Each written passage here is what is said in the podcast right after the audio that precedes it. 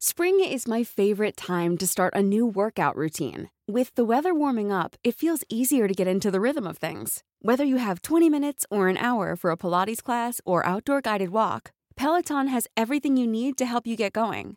Get a head start on summer with Peloton at onepeloton.com. Langosta Literaria. Hola, bienvenidos al programa número 22 de La Langosta Literaria, un espacio para la literatura. Esta tarde vamos a platicar con Ángela Olmedo, editora de Grijalbo. Ángela, ¿qué tal? ¿Cómo estás? Hola, buenas tardes. Y con Miguel Ángel Moncada, editor de Ediciones B. ¿Qué tal? Buenas tardes.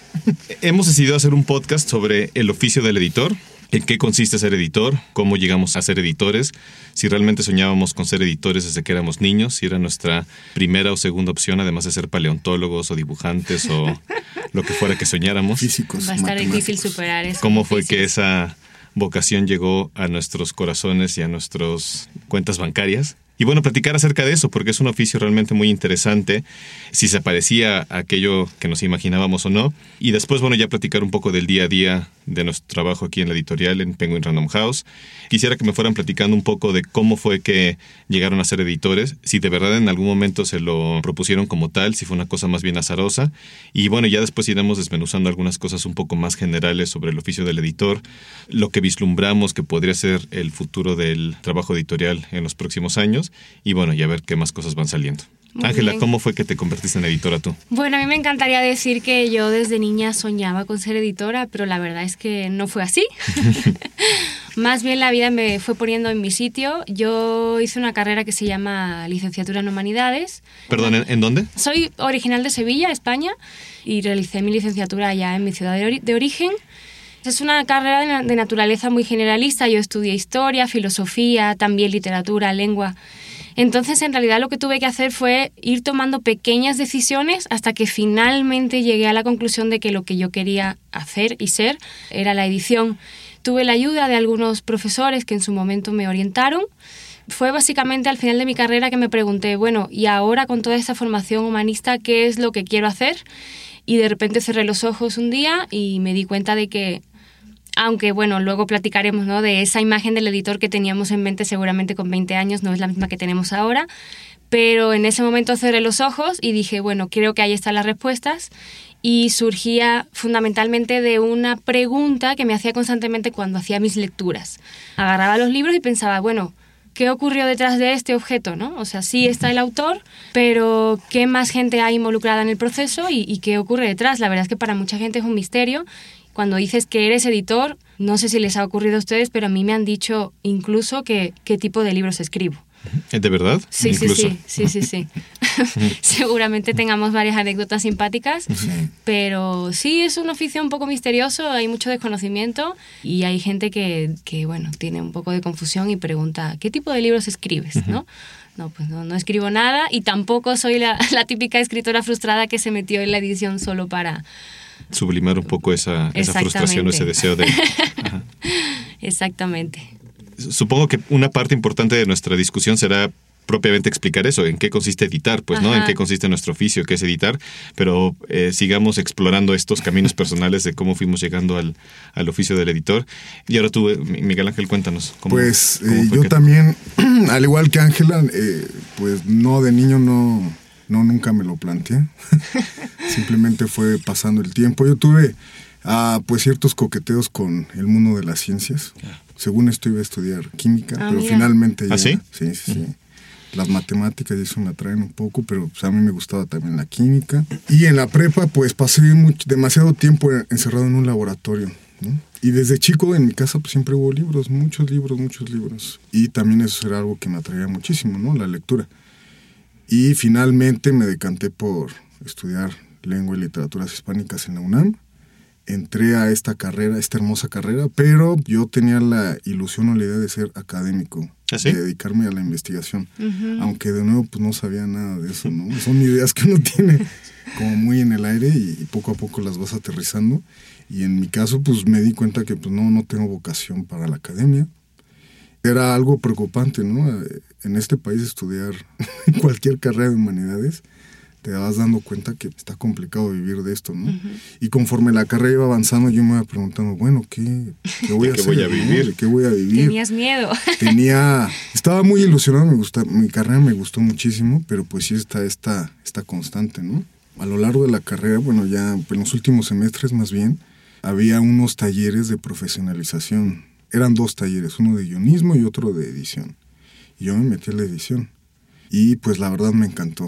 Qué me bueno. encantó este. Ahí justo me empecé a plantear que había alguien, porque yo tenía la idea de que los escritores antes escribían así maravillosamente y ya de pronto ya Surgía el libro así como y ya ha sido imprenta ya, ¿no? No había como ningún ningún ente, como tú lo definiste, ningún ente misterioso que somos los editores ahí detrás de todo este proceso. Y pues ahí me di cuenta de esto y dije, ah, esto, esto quiero hacer. O sea, eso me gustó. Para esto creo que sí tengo madera. Y pues ya, me seguí por ese camino. Pero sí fue azaroso. De las ciencias a la academia y luego ya a la edición. Bueno. Sí, bueno, y- los deseos, ¿no? Y yo creo que debe ser un denominador común de casi todos los editores. Se, se me hace difícil pensar en un editor que sí tenga clarísima esa vocación desde, por lo menos desde muy joven, pues, ¿no? Yo creo que es algo a lo que vas llegando por amor al- a, la literatura, por amor a los libros, pero ha- habrá casos, pues, ¿no? Sí, De- a menos que tus padres, por ejemplo, estén metidos en la industria editorial Exacto. y desde chiquito estés acostumbrado a sus conversaciones y sepas de qué se trata, creo que sí es un oficio al que llegas un poco más azarosamente, Sí. ¿no? Aunque sí es muy vocacional. Sí, en mi caso también fue eh, muy azaroso. Me faltó decir que bueno, yo también soy editor aquí de la casa. Yo ahora llevo los sellos de Taurus y de Reservoir Books. Yo estudié ahí como Miguel Lengua y Literaturas Hispánicas en la UNAM, no solo como Miguel, con Miguel. Este, no en la misma generación, pero creo que estábamos separados por un año de diferencia. Y yo sí llegué a la carrera de letras quizás más pensando en que me gustaba escribir pues, ¿no? Y bueno, y me gustaba leer, evidentemente, pues, ¿no? Y me sigue gustando escribir, aunque sí tengo muy claro que son cosas muy distintas, pues, ¿no? O sea, como que no sublimo a través de la edición mis deseos de, de escritura, pues me queda perfectamente claro que son dos oficios y dos competencias muy diferentes. Mi primer trabajo sí fue como, no, no como editor, pero fue en una revista en la que hacía un poco de todo, era corrector de estilo, era editor web, era asistente de producción y demás. Y desde ahí me di cuenta que me gustaba mucho desde marcar textos, pues, ¿no? Y además aprendí un montón. Creo que tuve la fortuna de trabajar con un buen editor que se llama Hugo Vargas, que por ahí sigue trabajando en, en revistas y en editoriales universitarias. Como tú dices, la vida me fue acomodando. Trabajé mucho en revistas y me gustaba mucho hacer revistas. Después trabajé en Conaculta, en la Dirección General de Publicaciones, en una dirección pequeñita que hacía libros de historia con el doctor Enrique Florescano. Y de repente sentí que ya me estaba eso, ¿no? Como que la vida me había ido especializando. Y así fue como llegué, pues no, pero no es que de, de, chico yo soñara con ser editor, pero digamos que muchos de mis intereses naturales y quizás hasta de mis habilidades, por llamarlas de alguna forma, o obsesiones, de repente me di cuenta que entroncaban muy bien con la edición, pues no. Y además es una es un oficio que te exige como muchísimos años de preparación, ¿no? O sea, es decir, todos aquí, este, todos los editores que conozco, pues son lectores, lectores desde chiquitos, entonces casi casi desde ahí empieza esta vocación. Sí. Aunque no lo sabemos mucho después, pero desde ahí empieza, ¿no? Te Este estás preparando. contacto con la literatura, con los libros, con los textos, eh, también tener como esta apertura hacia todo tipo de temas, ¿no? Porque el editor, pues al final de cuentas, termina empapándose de todo. Tú sí hiciste un máster, ¿verdad? En, en, edición. Sí, yo hice una maestría en Barcelona, uh -huh. en la Universidad Pompeu Fabra. Fue muy interesante porque era una maestría estrictamente profesional, o sea, tenía una parte teórica fuerte al, al, inicio del curso, pero luego pasaban continuamente a la práctica, o sea, hacíamos ejercicios prácticos todo el tiempo, desde correcciones de estilo hasta simulaciones de negociación por ¿Ah, sí? compra de derechos de autores. Ah, mira, muy, muy práctico. Muy, muy completo, pero de todas maneras sí estaba muy enfocado a los editores que querían dedicarse sobre todo a la ficción o a la no ficción, pero más comercial. Okay. Entonces, yo sí haría una pausa ahora para hablar de qué es editar, ¿no? Porque, bueno, Romeo mencionaba que él fue editor en revistas antes de libros. Yo he sido solamente editora de libros. No sé en tu caso, Miguel, si ha sido similar al mío o al de Romeo. Este no, yo me dedico más a libros. Uh -huh. Sí suena un poco a cliché, pero hay que mencionar que nace de la, de la inquietud y de la pasión por la lectura, pero ¿qué es editar exactamente, no? O qué era editar antes y qué es editar ahora. qué piensan chicos. Es que es bien curioso porque o sea, como tú dices, hay un, cualquier cantidad de malentendidos o de clichés o de ideas en torno a la edición, algunas muy romantizadas, algunas completamente equivocadas, como eso que decías, que hay gente que te pregunta qué tipo de libros escribes, o bien gente que puede tener la idea de que un editor única y exclusivamente se dedica a hacer corrección de estilo, ¿no? A, hacer eh, corrección ortográfica. Y sin embargo, cuando a mí me preguntan en qué consiste la labor del editor, es curioso, pero conforme más pasa el tiempo, más trabajo me cuesta responder. Por lo menos definirlo concretamente, pues, ¿no? No es que no tenga claro. porque la verdad es que es un trabajo bastante... Em, es un conjunto de habilidades. Es un conjunto de habilidades y es un trabajo bastante diverso. Si tuviera que empezar, digamos, a definirlo en pocas palabras, diría que es el intermediario entre el escritor y el lector. Pues, ¿no? la persona que se tiene que asegurar de que la obra que el escritor ya produjo o puede producir llegue a los lectores indicados. Y ser ese intermediario, bueno, como estamos diciendo, implica dominar o hacer de la mejor manera posible una gran cantidad de tareas, pues, ¿no? Desde encontrar esa obra, que puede existir o no existir, ayudar a que sea producida, trabajarla con el autor en algunos casos, más estrechamente o no, porque con autores literarios a veces hay que acompañarlos poco, no tanto, con autores más comerciales a veces hay que involucrarse demasiado. Bueno, de eso ya nos podrás platicar un poco más, Miguel, o no, pero el acompañamiento a veces implica también la parte de promoción, de marketing, tareas a veces que pueden parecer más áridas desde la contratación, todos los cálculos financieros que puede implicar una obra para ver si va a ser viable o no lo va a ser. Vaya, ser editor es, es, muy, es muy amplio, pues, ¿no? Y además también varía mucho si lo eres en una editorial muy grande como esta, donde ya hay muchas decisiones que no recaen directamente en ti, o si lo eres en una editorial mucho más pequeña, mucho más pequeña independiente, donde la formación de un catálogo es tuya, pues, ¿no? Y ahí sí estás tú formando un, eso, un catálogo, un, un sello, pues, como tal. Entonces, no es, no es sencillo decir exactamente en qué consiste. No, no es sencillo, pero lo estás haciendo muy bien. es bastante complejo, o sea, y, exige este conocimiento del lenguaje, ¿no? Evidentemente. Y creo que por último lo que diría, digo, más allá de que ahorita vayamos profundizando, creo que también el oficio del editor es muy particular, porque por un lado sí se tiene que notar la mano del editor, o sea, ya hablaré más de ello, pero a mí me gusta mucho este libro de Roberto Calazo que se llama propiamente La marca del editor. Creo que sí se tiene que notar eso, ¿no? Sobre todo en la definición de catálogos, en la selección de libros, en muchas cosas tiene que estar presente eso, el, pues eso, la marca, no podemos estar editando a partir solamente de, metadatos y de tendencias, ¿no? O sea, pareciera que de repente el mundo contemporáneo nos quiere empujar hacia allá y que viéramos en Nielsen cuáles son las tendencias y que ahí sacáramos ya el, nuevo bestseller. Tiene que haber un, toque humano y un criterio y demás. Entonces, esa marca personal del editor se tiene que seguir notando. Desde la selección de la portada, la redacción de la cuarta de foros, el trato con el autor, eso tiene que seguir siendo presente. Y al mismo tiempo, creo que es un oficio en el cual es muy importante que no haya protagonismo, que el editor siempre esté en la sombra. El editor que quiere figurar demasiado en el texto, interviniendo demasiado, apareciendo demasiado en las presentaciones, en los Instagrams, o sea, es un oficio todavía que tiene que ser discreto, pues, ¿no? O sea, tiene que notar esa marca, pero tiene que ser una marca... Poco invisible. Exacto, esa es la palabra. Sí, pues como tú bien lo dices, el oficio del editor es bien, bien complejo, ¿no? Incluye el conocimiento del lenguaje, el saberte meter con el texto, como aquí decimos, ¿no? Ser un soldado del punto y coma.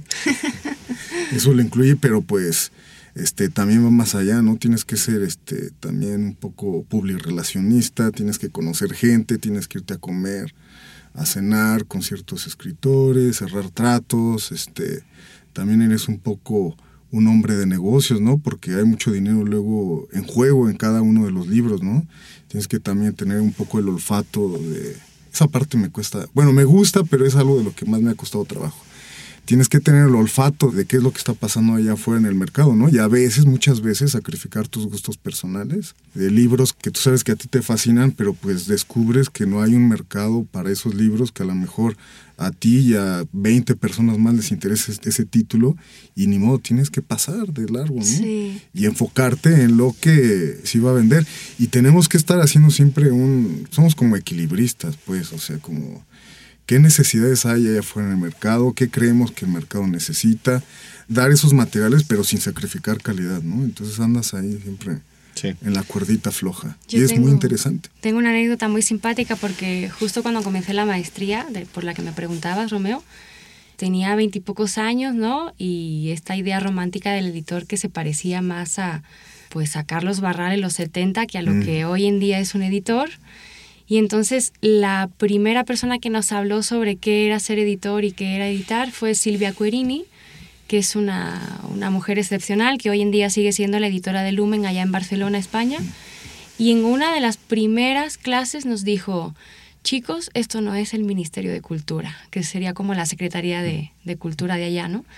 Y lo que quería decir era precisamente eso. Ustedes tienen en la mente pues que van a estar eh, con su juego de pruebas, tomando café, con su cigarrito, mirando por la ventana, ¿no? Mientras entra el rayo de luz y después se van a tomar un trago con el autor y en realidad el oficio del editor se ha ido complejizando mucho más que esa idea que teníamos y ahora sobre todo que estamos con un pie en la idea ya no tradicional, sino post-tradicional y lo que está ocurriendo ahora, que ya mencionaba Romeo, que es Nielsen, los metadatos, ¿no? el mercado y, y las exigencias de, de la esto, información que nos dice qué es lo que la gente quiere leer, pero siempre hay un componente importante de, humano, ¿no? de humano. Sí, lo que nos hemos con lo que nos encontramos ahora es que de pronto pues tiene una parte muy muy técnica, pero también una parte muy creativa, ¿no? De pronto las cuartas de foros, los ser el intermediario entre el autor y el diseñador y a ver, vamos a irnos por una, con una portada más o menos por aquí, por allá,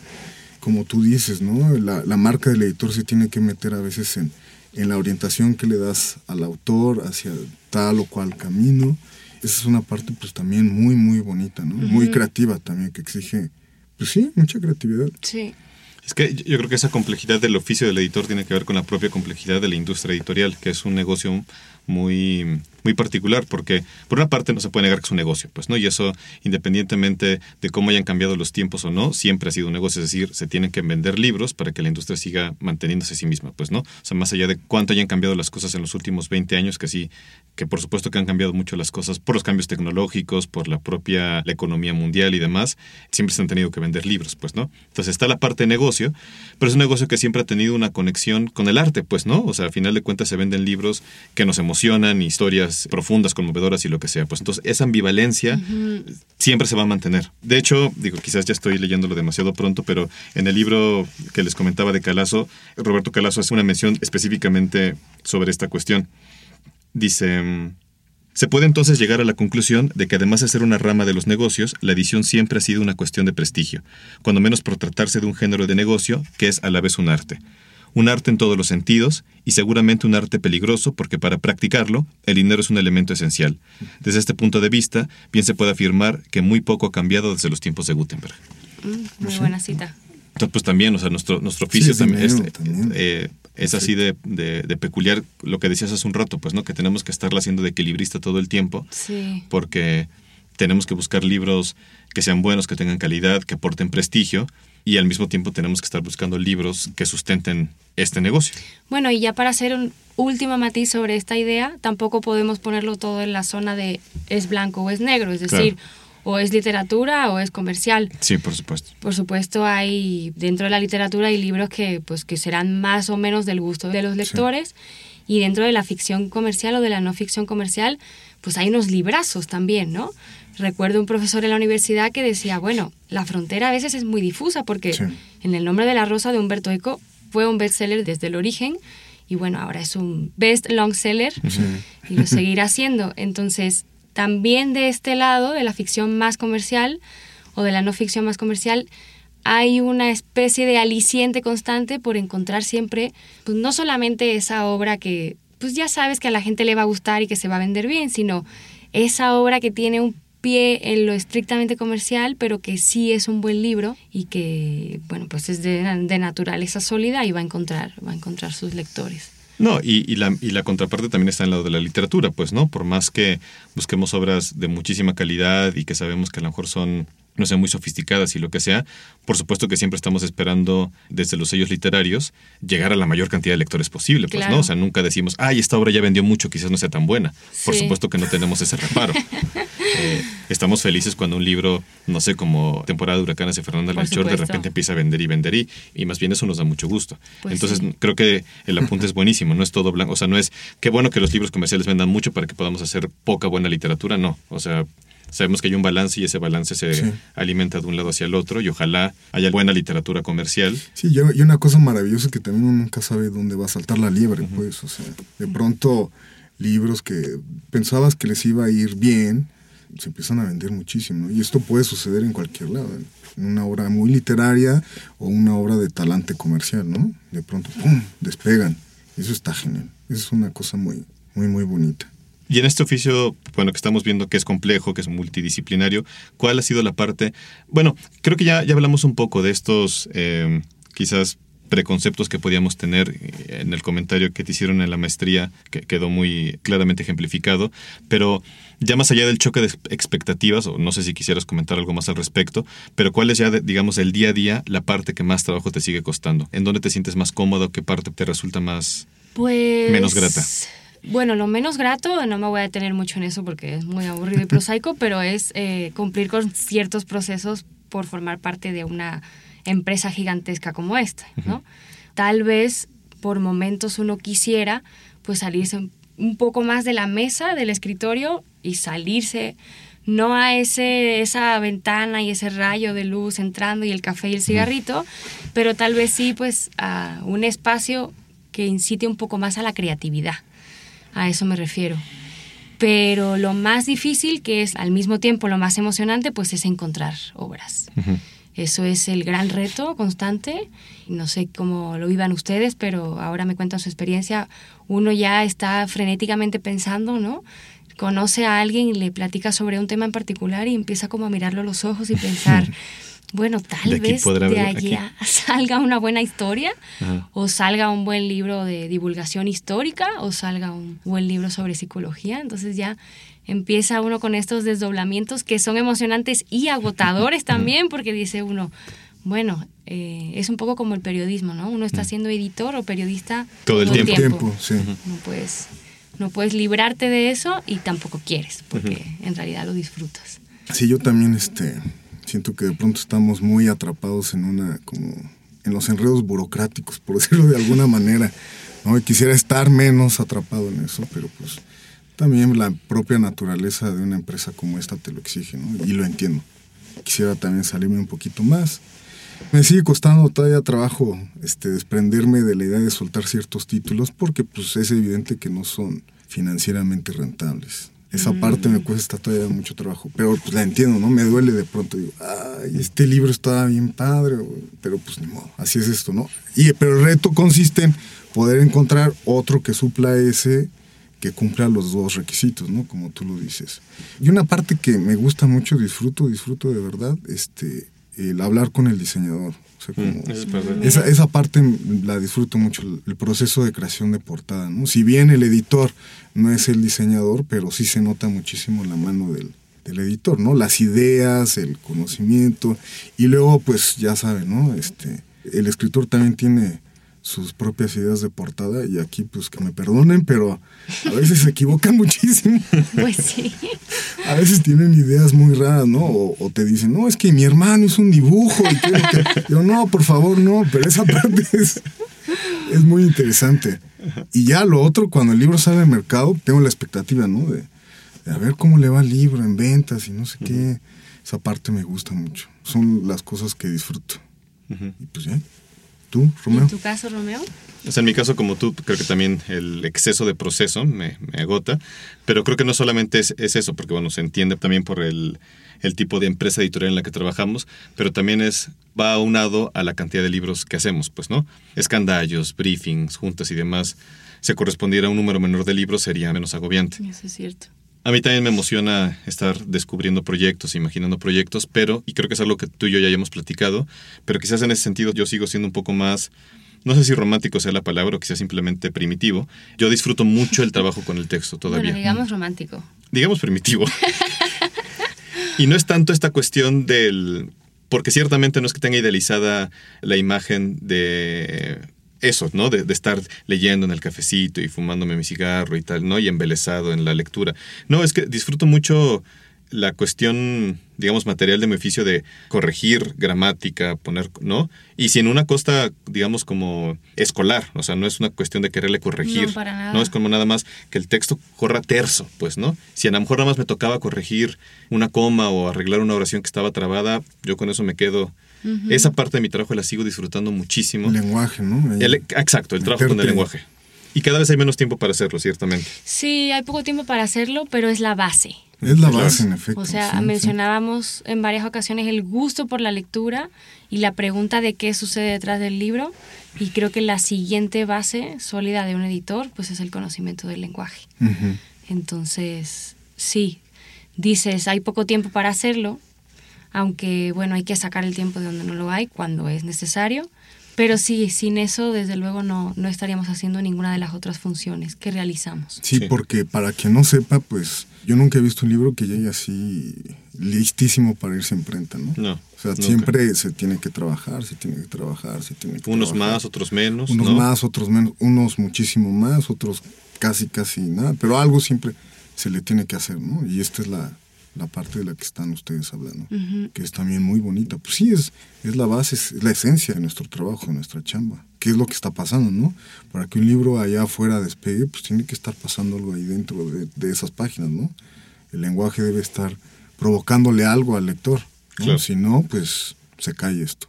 Sí. ¿no? Sí. Oye, Ángela, ya hace un rato decías que quizás ya no te puedes librar del todo de esta especie de mm, como de vicio o de chip de editor de estar buscando posibles historias, posibles libros en, en conversaciones y demás.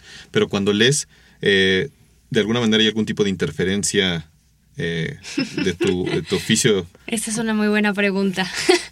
Depende mucho de lo que estoy leyendo. Puede ser que esté leyendo algo y de repente me detenga en cuestiones del lenguaje. Puede ser que esté leyendo algo y me dé lástima no haber sido yo la persona que descubrió ese libro. Y luego hay libros que uno lee eh, estrictamente para celebrar. Entonces, bueno, Procuras desprenderte. cuando trato de, cuando llego a casa y trato de leer solamente para descansar, procuro leer esos libros que no me hacen trabajar desde Exacto. casa. Pero sí hay momentos en los que utilizo un poco del tiempo personal para hacer lecturas que me van Sí. a enriquecer, van a repercutir directamente en el trabajo que hago. Ujú. Entonces, bueno, lo tengo que ir combinando. A veces las ecuaciones de tiempo no salen. Hay muchos días que, que faltan horas, pero sí intento que la lectura sea por el solo gusto de leer y celebrar la literatura. A mí me pasa, bueno, no sé ustedes, que pues yo el libro que agarro empiezo a corregirlo también. O sea, digo, ya no es mi chama, pero pues ahí estás. Si no, ¿cómo pasó esto? Ya le pones ahí, ¿no? Sí, no te puedes desprender. Yo sí, a veces voy los fines de semana a librerías, ¿no? A ver qué es lo que está pasando. Digo, o sea, ya podemos, hay muchas herramientas vía electrónica, vía la computadora, vía internet, este, pues estar siempre al pendiente de qué es lo que está pasando. Pero no dejas de, bueno, yo no dejo de disfrutar el ir a las librerías y sí, ya sea a lo mejor qué títulos están ahí, pero pues siempre ves algo nuevo, ¿no? Ahí. Y eso pues es algo genial, divertido y pues es algo muy propio de los editores que siempre estamos, somos tipos también obsesivos, siento, siempre, siempre como obsesionados Sí, con esta sí. idea, ¿no? Y por ejemplo, yo no sé, bueno, a lo mejor hay por ahí alguna excepción, pero no sé de ningún contador que en un fin de semana se ponga ahí a, Hacer sus hacer cuentas. sus cuentas, ¿no? Pero pues los editores sí, resulta que los editores sí, en tiempo libre y todo, siguen con, con la misma idea, las mismas obsesiones, ¿no? Buscando libros, ideas, no sé Yo qué. tengo una pregunta para ustedes. Si pudiesen ir atrás en el tiempo a hacer un viaje, ¿a qué autor les hubiese gustado editar o descubrir? Híjole, yo ya tengo la mía. Es A ver, difícil. A Nikos Kazantzakis. Ah, caray, ¿quién es? Bueno, un escritor griego, Ujú. buenísimo. Cuéntanos. Pues su libro más célebre se llama Alexis Orba el Griego. Pues Alexis Orba el Griego, hubo una película también muy famosa por ahí de los 50, ¿no? Del siglo pasado, con Anthony Quinn. Anthony Quinn era Alexis Orba. Ah. Bueno, pero el libro es buenísimo, es maravilloso, es un personaje extraordinario. Nikos Kazantzakis pertenecía como a la clase alta, era de una clase acomodada en Grecia, pero él tenía ideas comunistas y también al mismo tiempo era fanático de Buda. Entonces, Nikos Kazantzakis en la vida real se fue a, ahí a las costas de... En Grecia, en una parte de Grecia, ahorita ya no recuerdo exactamente dónde, pero tenía estas ideas comunistas y este sueño y eh, compró una, una mina, una mina creo que era de carbón, y entonces su idea era trabajar él junto con todos los obreros esa mina, no sé qué, el sueño comunista. Y ahí conoció a un personaje en el que se inspira este libro de Alexis Orwell griego. Un personaje que era un, un vividor, por decirlo de alguna manera, era un tipo muy vital. Cuando no sabía cómo expresar lo que quería decir, bailaba, ¿no? Y decía las cosas por medio del baile. Se emborrachaba, se enamoraba había habido un montón de cosas, le contaba este Nikos Kazantzakis pues, toda su vida. Y entonces Nikos Kazantzakis era un tipo, como digamos, que estaba, estaba sediento de vivir, ¿no? O sea, como, como un tipo rico que había hecho este experimento para ponerse en contacto con la vida. Y él pues había vivido por medio de las lecturas, ¿no? A través de los libros, de las lecturas. Se encuentra alguien que había hecho, había vivido y experimentado un montón de cosas que a él le hubiera gustado experimentar. Entonces es la relación entre estos dos personajes. suena muy bien, ¿eh? Sí, me hubiera encantado haber descubierto ese libro y haber intervenido en algo, ¿no? A lo mejor no descubrirlo, pero por lo menos haber ahí, haberle puesto un, punto en la cuarta de, no, fue un punto, algo así, en, en, el primer libro, ¿no? En la versión, en la primera edición. Pero bueno, no. Ok. A mí se me hubiera encantado. Estaba escuchando atento la, respuesta de, Miguel y en, otro nivel de la atención estaba pensando en mi posible respuesta y me cuesta trabajo porque también pienso, y creo que es algo que también hemos platicado tú y yo, Ángela, de que creo que no tengo esta tan desarrollado este gusto por descubrir al autor, ah, Sí, es cierto.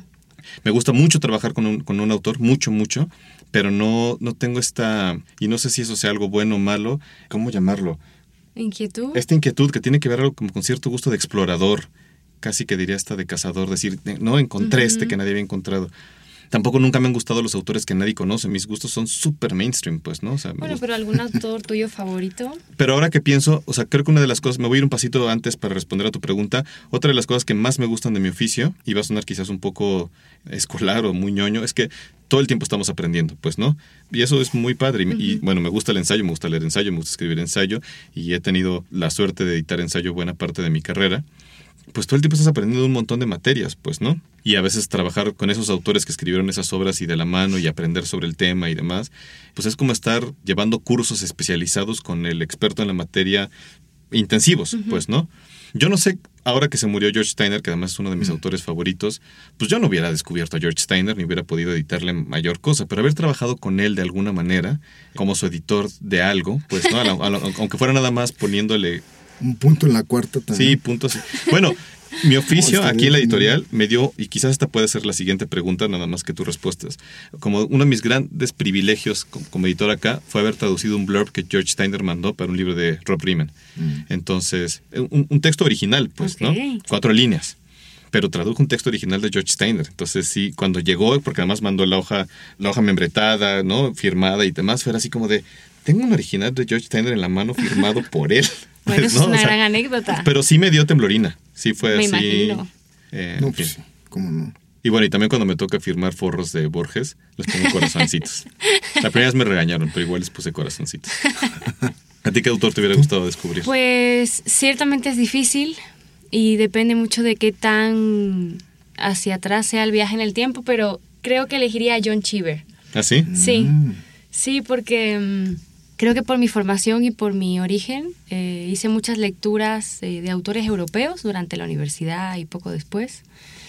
Y era un poco escéptica con la literatura estadounidense. No sé, durante la carrera mis compañeros estaban locos con Bukowski mm. y a mí me parecía un ser despreciable, la verdad.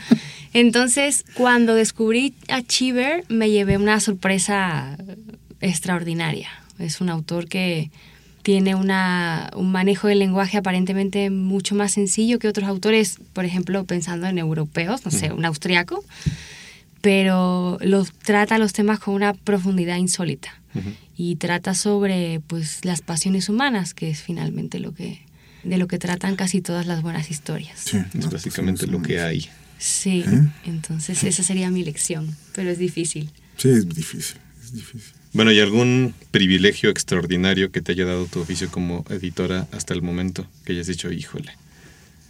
Conocer a alguien, leer algo, descubrir algo, topar. Tal vez. Em, ahora me voy a poner ñoña yo. No, recuerda no recuerdo ninguna anécdota en particular, pero me parece que sí somos afortunados porque estamos rodeados de gente que tiene muy, buena, mm, muy buenas cabezas, es decir, gente que, pues, que ha leído, que tiene buena conversación, que tiene buenas ideas, no sé, desde los propios editores hasta, por supuestísimo, los autores, pero toda la gente que nos rodea hay gente que tiene muchísimas cosas que decir. Entonces, bueno, pobrecitos a los contadores que nos, vamos a cargar en esta conversación, pero me imagino que el día a día de un contador pues será un poquito más prosaico, menos estimulante que, pues sí, supongo. que el nuestro. Sí, vamos a tomar un café con un autor y la verdad es que pues es, de ahí siempre hay una buena, hay una buena plática. ¿no? Salen cosas, es intenso. Yo, diría que ese es el, el privilegio. Sí, igual yo coincido con Ángela y sumaría algo que tú también ya dijiste, Romeo, eh, que pues el privilegio es saber de todo, ¿no? conocer cosas que uno ni, ni se hubiera imaginado, ¿no? La verdad es que a mí me ha tocado meterme con textos que definitivamente yo nunca hubiera imaginado que me iba a tocar, pero pues siempre le puedes aprender algo a, los libros, ¿no? Y también a conocer a los autores, es un privilegio estar ahí, este, intervenir con ciertas ideas, dar cierta dirección, eso es, eso es un privilegio. Bueno, y creo que ya nos estamos acercando al, final del tiempo que teníamos asignado para este podcast, pero de hecho la idea de este podcast surgió porque en otros espacios que hemos tenido, incluso en conversaciones que hemos tenido en Facebook Live y demás, con frecuencia nos preguntan esto sobre el oficio del editor, cómo llegamos a ser editores y demás. Y entonces, si no les parece eh, demasiado presuntuoso, podríamos atrevernos a dar algunos consejos, ¿no? comentarios sobre, para personas que pudieran estar interesados en dedicarse al oficio del editor, ¿qué les recomendaríamos a estas personas para empezar a acercarse al oficio, para empezar a trabajar en estas cuestiones? Tú, Ángela, ¿qué se te ocurriría? Bueno, voy a decir una obviedad, pero lo primero es leer, leer, leer, leer, leer y hasta el infinito. Sí.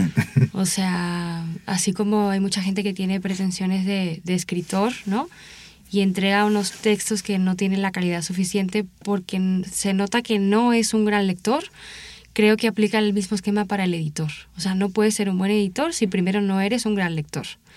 Y creo que mm, nos tendríamos incluso que enorgullecer eh, por ser grandes lectores antes que por ser grandes editores, porque como ya comentamos, pues es un oficio un tanto invisible, ¿no?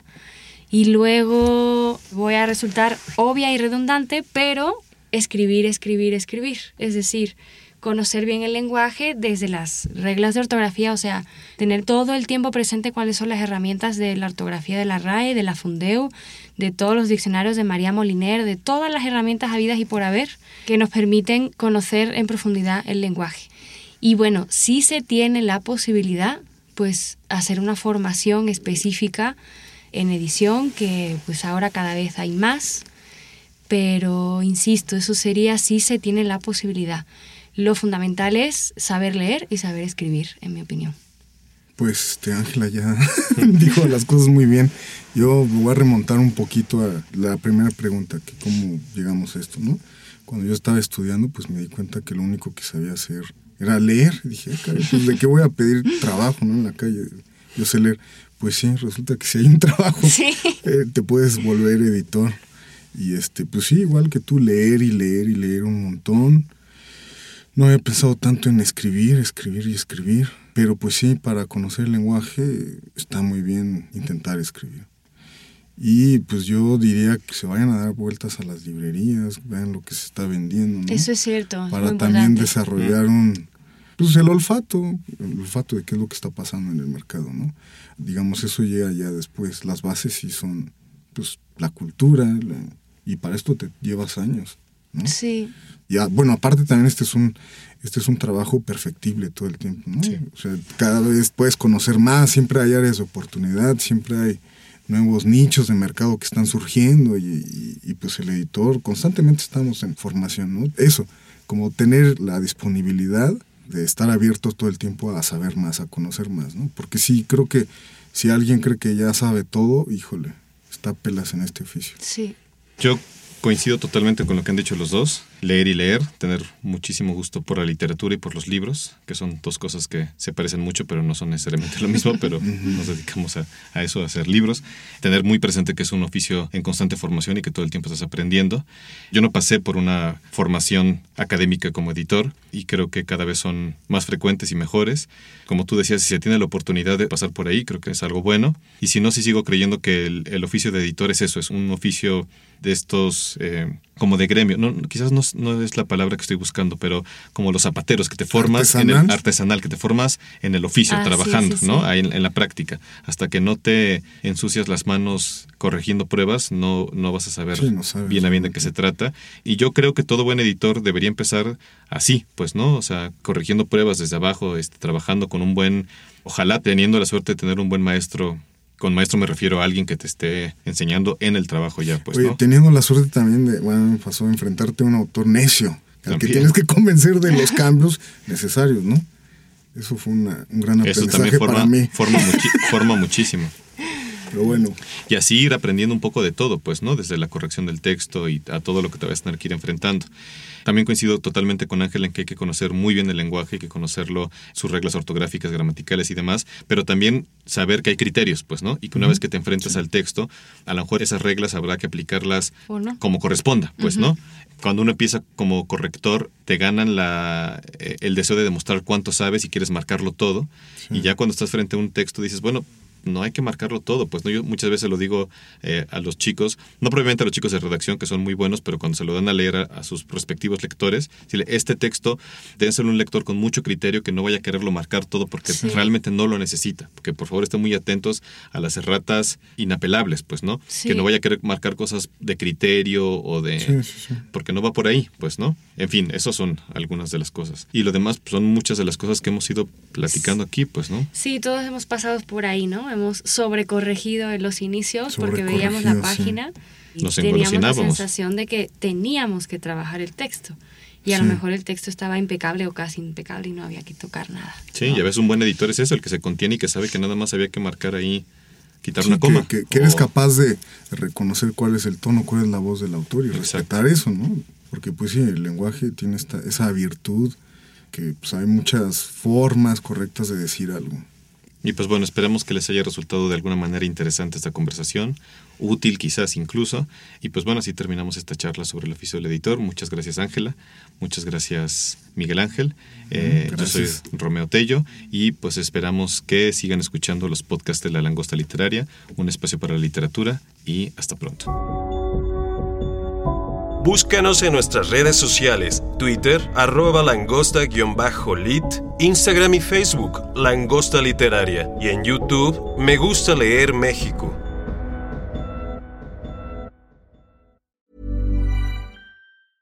Hey, folks, I'm Mark Marin from the WTF Podcast, and this episode is brought to you by Kleenex Ultra Soft Tissues, your ally to help tackle your allergy symptoms this season. I love the change of seasons, but nobody loves pollen and all those other things floating in the air that make you sneeze during this nice weather. Kleenex Ultra Soft Tissues are hypoallergenic and allergist approved, so fight back against watery eyes and runny noses without worrying about irritating your skin. For this allergy season, grab Kleenex and face allergies head on.